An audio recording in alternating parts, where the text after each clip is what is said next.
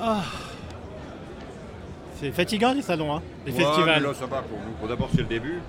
Ça. Et puis, bon, on est assez nombreux, donc euh, Ouais. on se relaye. Enfin, moi, je suis pas euh, accaparé Ouais. à mon Ah stand. Bon, on va attendre qu'ils aient fini de parler, puis après on y va. Ok. Donc c'est le deuxième parrain. Bon, premier parrain ou deuxième parrain. Hop, eh ben on continue, on continue les rencontres. Donc on est toujours au Festival de la bière. Première journée, on a encore les traits frais. Oui, tout à fait. Mais, Alors, euh, cher parrain, Oui. qui, qui es-tu Voilà, alors. euh, donc, je m'appelle Daniel Thirier. Et j'ai- donc, je suis artisan brasseur, hein, comme euh, la plupart ici. Et j'ai créé euh, ma brasserie en 1996. Donc, ça fait 27 ans. Ça me fait presque drôle de, de le dire. Et donc, situé euh, tout à fait dans le nord, entre Lille et Dunkerque, hein, ce qu'on appelle les, Flandres françaises, euh, tout près de la frontière belge, côté, euh, côté flamand. Donc voilà, à cette époque-là, on m'a un peu pris pour un, pour un doudingue, hein, pour un fou. Ce qu'on appelle la craft, la bière artisanale, n'existait pas. Et l'idée même n'existait pas. On me disait en permanence, bah, la bière, il y en a au supermarché, il y a ce qui- pourquoi tu, tu vas en faire Et puis voilà, petit à petit, évidemment, le mouvement a, pris, euh, doucement au début. hein, euh, et puis les montées en puissance, je dirais, euh, dans les années, à partir des années 2000-2005. Et puis c'est vraiment accéléré. il y a une décennie un peu dorée, on va dire, folle des années 2010-2020. Et puis maintenant, voilà, on se retrouve euh, 2500 brasseries ou quelque chose comme ça. Et donc avec mon, j'ai le privilège de l'ancienneté, si on veut dire. Alors on considère que ma brasserie fait partie des pionniers de, de ce- ce beau mouvement. Quand tu dis que quand tu as commencé, il n'y avait, pas- il y avait pas de brasserie, c'est-à-dire qu'il n'y en avait plus ou il n'y en avait pas Ou Il y en- il y en avait- il y en a eu, puis ça a peut-être chuté à une Voilà, période il y en a eu. Moi, je viens d'une région, donc euh, de, de- le nord, on va dire, euh, de, de tradition de bière, hein, parce qu'on n'a pas de vin, nous. Alors, il y avait de la bière. Et donc, il y avait des milliers de brasseries. Moi, dans mon petit village, il y avait cinq brasseries, hein, mais c'est avant la guerre. hein. Euh, là où je suis installé proprement dit, c'était une ferme brasserie et qui a fermé en 1950. hein. donc, moi, je suis arrivé presque un demi-siècle plus tard. Donc, il y a eu un, mouvement donc, de fermeture parce que les consommations ont changé, parce que euh, les modes de vie, enfin, il y a eu tout un tas d'é- d'évolutions. Et puis, il y a eu l'industrialisation, hein, les, rachats, une concentration industrielle euh, qui, a pris vraiment le dessus, qui est devenu quasiment un quasi-monopole. Et moi, à partir des années 90, j'ai vu quand même que le mouvement. euh, moi, j'ai rien inventé. hein. J'ai regardé ce qui se passait, notamment outre- outre-Atlantique, hein, États-Unis, Canada, euh, puis même en Belgique, euh, une brasserie qui est présente, la Blogie, euh, a été créée un petit peu avant moi. Euh, Il y en a une. Enfin, j'ai quelques. Voilà, il y avait les premiers indices, on va dire. Et moi, j'ai eu la conviction que ce mouvement euh, n'était pas marginal, que c'était pas une mode, mais que c'était un vrai mouvement de fond. Et euh, surtout dans le Nord, en fait, on aime la bière, donc il n'y a aucune raison qu'on soit condamné à boire euh, des bières industrielles. C'était une anomalie, en fait, à l'époque. Euh, imaginons que dans le fromage, il n'y ait plus que quelques grandes marques, quelques grands groupes, Lactalis, et que les fromages de terroir et tout ça, ils dis- ils disparaissent. Ce serait complètement dingue. Bon, c'est un peu ce qui est arrivé à la bière. Donc maintenant, on retrouve finalement, alors la situation pas comme avant, hein, parce que les, les bières, les bières ont changé, c'est le, mais néanmoins, on retrouve une variété, une diversité, euh, des brasseries dans des villages de 200 habitants parfois, enfin, euh, des brasseries urbaines, euh, des, des brasseries à la ferme, enfin, on trouve une diversité euh, formidable. quoi. Donc tu, tu, tu, tu fabriques local, tu te fournis local. Oui, alors. Tu, comment on... Je dirais qu'on essaie de se fournir local euh, le plus possible. Moi j'ai la, chance d'être dans une région de tradition euh, de, production de houblon. Donc dès le départ, j'ai pu avoir du houblon local. Mais il faut comprendre aussi que le, houblon dans la Flandre euh, était une culture donc historique et qui était en déclin. Et qui était en déclin tel qu'on se demandait si elle n'allait pas disparaître complètement. Hein, parce que, encore une fois, les gros, les très gros s'approvisionnaient ailleurs, hein, dans des, des- euh, espaces de production. Bon, euh, mais enfin, du houblon, il en restait un petit peu, et le renouveau des brasseries a permis de stabiliser et maintenant de, donner une croissance de nouveau à la production de houblon. Euh, et, maintenant dans d'autres régions en France, ici en Rhône-Alpes, il y en a pas mal, dans l'Ouest aussi, euh, le Grand Ouest. Bon. Donc la France aussi redevient une terre de houblon. Donc voilà, le houblon c'est assez simple. Après, il faut bien comprendre qu'il y a énormément de variétés de houblon. Euh, qui ont aussi des saveurs, des caractéristiques, et qu'on ne trouve pas tout au, bout de la rue, quoi, près de chez soi. Donc pour certaines bières, pour certains styles, les brasseurs vont aller chercher des houblons à l'étranger. ça peut être en Europe, moi j'achète des houblons au, Royaume-Uni, en Europe de l'Est, hein, en Slovénie pour certains. Beaucoup de brasseries, bien sûr, on le sait, achètent des houblons américains. donc c'est nécessaire pour certains styles. Euh, mais de plus en plus quand même, et même euh, il y a une recherche variétale, surtout en Alsace d'ailleurs, et euh, les, houblonniers sont capables de proposer aux brasseurs des nouvelles des variétés, donc plus fruitées, plus florales, plus et donc qui, peuvent rentrer dans, dans, des bières même dites modernes. Quoi. Voilà.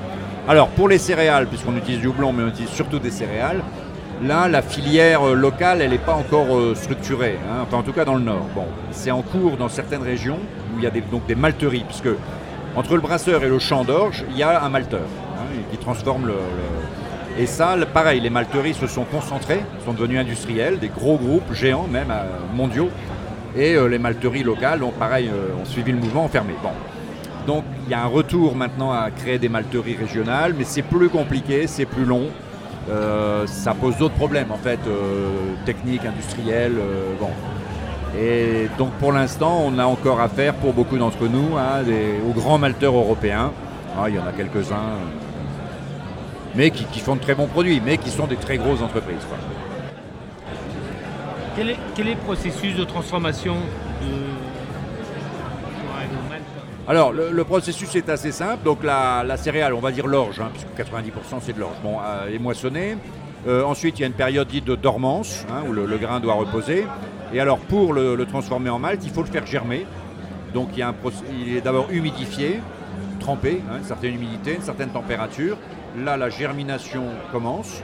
Et au bout de 4 à 5 jours, il est séché, déshydraté, pour stopper la germination. Et euh, le, résultat, on va dire, le grain, à ce moment-là, s'appelle malt. Hein. Donc il y a une transformation interne, bon je ne vais pas trop rentrer dans la technique, mais en fait l'amidon du grain a commencé à être dégradé et il y a une production d'enzymes. Et tout ça va être euh, repris en fait au, moment du brassage. Alors le truc important, c'est qu'une fois que le grain est séché, il peut être plus ou moins torréfié, grillé, pour obtenir donc la palette de couleurs, hein, les mâles dits caramel, euh, vienne, euh, bon, et qui nous permettent de faire donc les bières ambrées, brunes, stout, la, palette de couleurs en fait, à partir de la couleur de la céréale. D'accord. Enfin, du, du, malt. Un peu comme en les fait, c'est trempage, euh, germination, séchage. Est-ce qu'il y a, euh, bah, dans la vigne, il y a des cépages résistants, il y a des hybrides, on plante des nouveaux, des nouveaux types de vignes et tout ça. Est-ce que le changement climatique impacte euh, les matières premières de la bière, et notamment l'eau par exemple? Alors, La qualité de l'eau Alors, c'est difficile de dire encore là maintenant les, les, impacts du changement climatique parce qu'il y a une inertie. Bon, il y a eu un été très sec, mais enfin, c'est encore trop tôt pour pouvoir le, y répondre. Mais euh, la réponse est quand même surtout oui, sans doute oui, parce que notamment, bon, le houblon, le houblon, c'est une plante assez résistante, assez euh, vivace. Euh, on en trouve même à l'état sauvage un peu partout en France, bon, pratiquement dans tous les départements. mais ça a besoin d'eau. Ça, pousse d'ailleurs dans les endroits humides. bon. Donc évidemment, euh, la sécheresse, en gros, euh, c'est nuisible au houblon, très clairement. Ou des, je sais qu'un été en Alsace, les températures un peu caniculaires ne euh, sont pas favorables. Hein. Le houblon pousse plutôt dans l'Europe tempérée, humide. Sur les céréales, là j'ai plus de mal à me prononcer parce qu'il y, a aussi toute une recherche agronomique pour, sur les variétés. Hein. Il y a sans arrêt des nouvelles variétés plus résistantes aux conditions, etc. Mais euh, oui, clairement, c'est une, une, menace. D'ailleurs, on peut citer la Californie, où il y a eu des, périodes terribles de sécheresse, et où les, brasseries aussi ont dû réduire, ont eu des quotas de production, parce que par ailleurs, on est consommateur d'eau, pour la production. Donc tu consommes de l'eau Oui, donc les brasseries, en fait, d'ailleurs, on a un double euh, enjeu, c'est que, enfin, euh, défi, c'est qu'on est consommateur d'eau par définition pour la production et puis pour le, tout l'aspect de, lavage, rinçage. Hein, ici, il faut voir tous les fûts qui, bon, partout les fûts. Ben, un fût, ça va resservir souvent, un fût inox, mais entre deux, il doit être lavé euh, avec des produits, etc. et rincé. Bon, et là, c'est de l'eau. Euh, donc on a, on a cet enjeu-là et on a l'enjeu de l'énergie, puisque les brasseries sont aussi par définition consommatrices d'énergie, parce qu'on fabrique du chaud, on fait bouillir, et du froid. Donc on fait du. Et l'enjeu est particulier pour les petites brasseries qui sont a priori moins efficientes hein, qu'une usine, on va dire. Si on rapporte ça au litre de bière produit, euh, forcément on est, moins efficace. Mais du coup, ça nous oblige encore plus à réfléchir à des solutions pour consommer moins d'eau et moins d'énergie, euh, voire pour la produire soi-même. Et c'est le bon côté de la crise, c'est que ça accélère la prise de conscience et le, changement.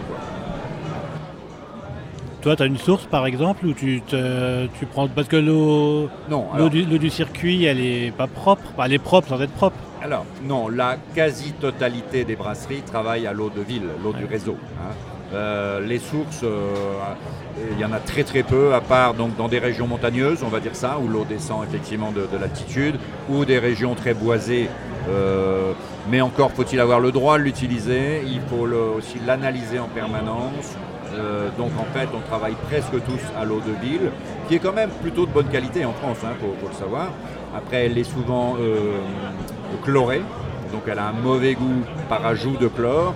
euh, pour des raisons de, sanitation en fait. Mais enfin le chlore s'enlève. Donc on arrive à travailler aussi cette eau-là, plus ou moins. On peut travailler sur sa dureté, si l'eau est très dure par exemple, ou inversement renforcer la dureté avec des sels minéraux. Euh, on élimine le chlore assez facilement, mais la plupart d'entre nous, on travaille comme ça. Euh, je connais plus beaucoup de brasseries qui ont une autre source. Euh, il y en a encore quel- pas quelques-unes, mais c'est rare. Quoi. Oui, puis c'est peut-être pas forcément plus propre. Comme tu dis, l'eau elle Non, est peut-être est aussi pas polluée. forcément ouais. plus propre, surtout avec justement les questions de, de réchauffement et de, de- entre un- une, période de, de sécheresse, une période d'orage, euh, la nappe ou la source ou le puits, euh, il peut changer considérablement de qualité. Hein. Il, euh, donc euh, il y a eu des brasseries belges aussi qui ont enfin, des histoires célèbres de, de brasseries qui puisaient leur eau et puis qui, qui ont été contraintes de, de changer quoi, parce que euh, la nappe n'était plus comme, elle- comme elle devait l'être. hein. On boira quelle bière dans 26 ans ou 27 ans? Je pense qu'on boira toujours à peu près les mêmes bières. hein. On boira surtout de la bonne bière. Oui, la Non. qualité augmente en France Oui, la, Globalement. la- la qualité augmente. Euh, bon, les- le, le fait que le mouvement craft quand même est assez jeune et que beaucoup de brasseries sont, sont jeunes, voilà, dans le métier, euh, fait qu'il y a parfois un peu un temps de, de- de- de- d'adaptation, de professionnalisation. Il y a eu des bières, euh, disons, pas, pas- pas de très qualitatives sur le marché. Il y en a encore sans doute un peu, mais moins. Hein, euh, clairement, après, il y a des les brasseurs, je pense, sont mieux formés aujourd'hui. Il y a une offre de formation qui est plus large. Et puis, bon, au fur et à mesure qu'ils acquièrent des années d'expérience, naturellement, ils se perfectionnent. hein. Euh, moi, je pense que surtout la, bière, est- c'est- enfin, moi, ma conception, c'est que c'est d'abord une boisson à l'origine, hein, désaltérante, rafraîchissante et qui est faite pour s'hydrater. Au départ, c'est ça. la bière, c'est quand dans les campagnes, justement, l'eau était pas bonne. Moi, j'habite en Flandre, il y, avait des puits, tout ça, mais les gens la buvaient pas parce qu'elle pouvait être contaminée. Euh, pas oublier que s'il y a un rat dans la nuit qui tombe dans le puits et qui meurt là, l'eau elle est pourrie, alors que la veille elle était bonne. Bon. Et donc les gens ils buvaient pas d'eau et donc ils buvaient de la bière. Alors de la bière légère, faiblement alcoolisée, euh, ils cherchaient pas l'alcool, et donc 3-4%. euh, du houblon qui donne une fraîcheur, un peu d'amertume. Et donc la base de la bière, c'est ça.